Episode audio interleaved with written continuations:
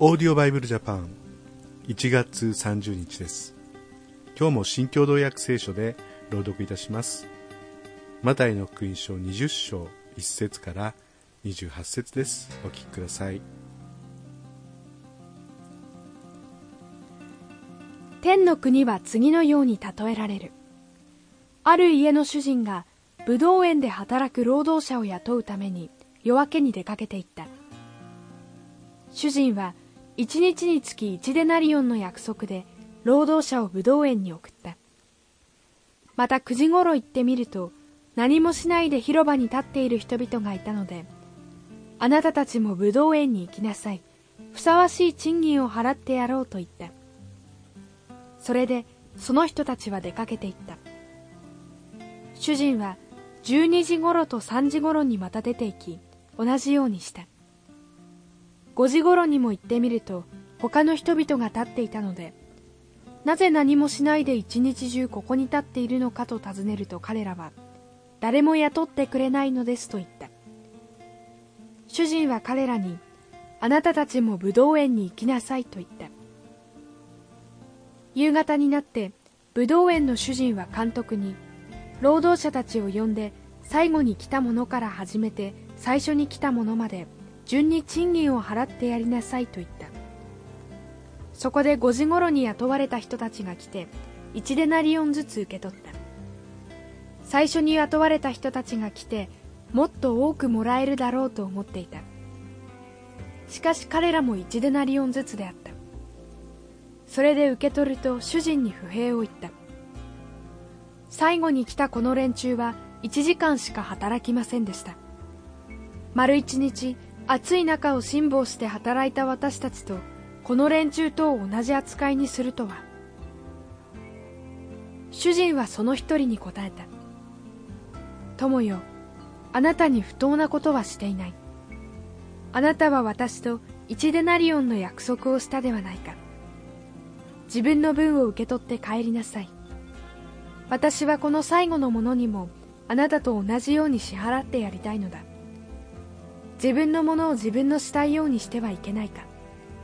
それとも私の気前の良さを妬むのか。このように後にいるものが先になり先にいるものが後になる。イエスはエルサレムへ登っていく途中12人の弟子だけを呼び寄せて言われた。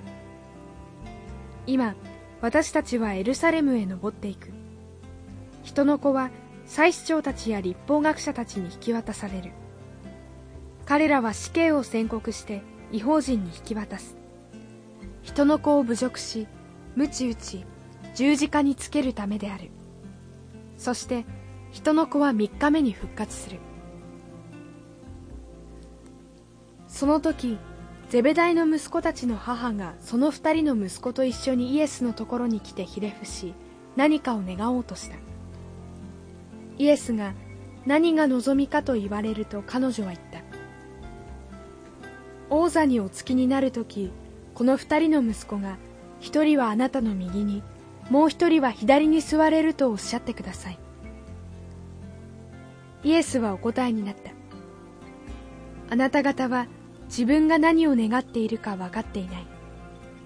この私が飲もうとしている杯を飲むことができるか。二人ができますと言うとイエスは言われた。確かにあなた方は私の杯を飲むことになる。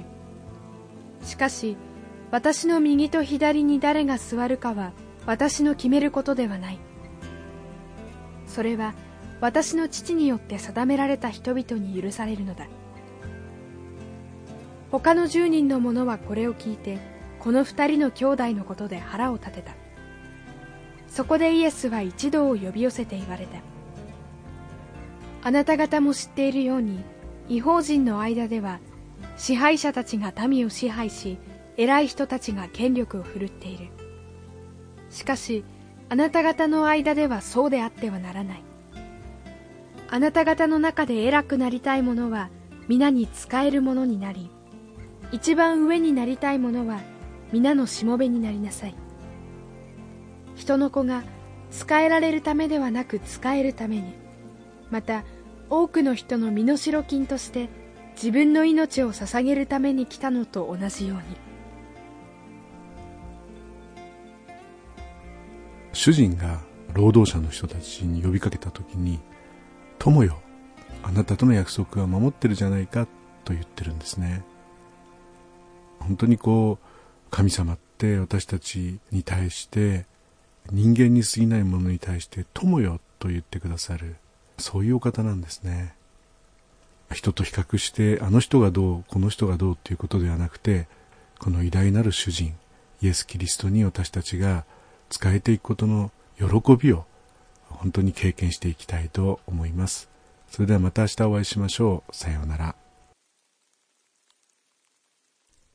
このオーディオバイブルジャパンはアメリカのデイリーオーディオバイブルの協力によりメッセージ小暮達也ディレクターティム・ジョンソンでお送りしました。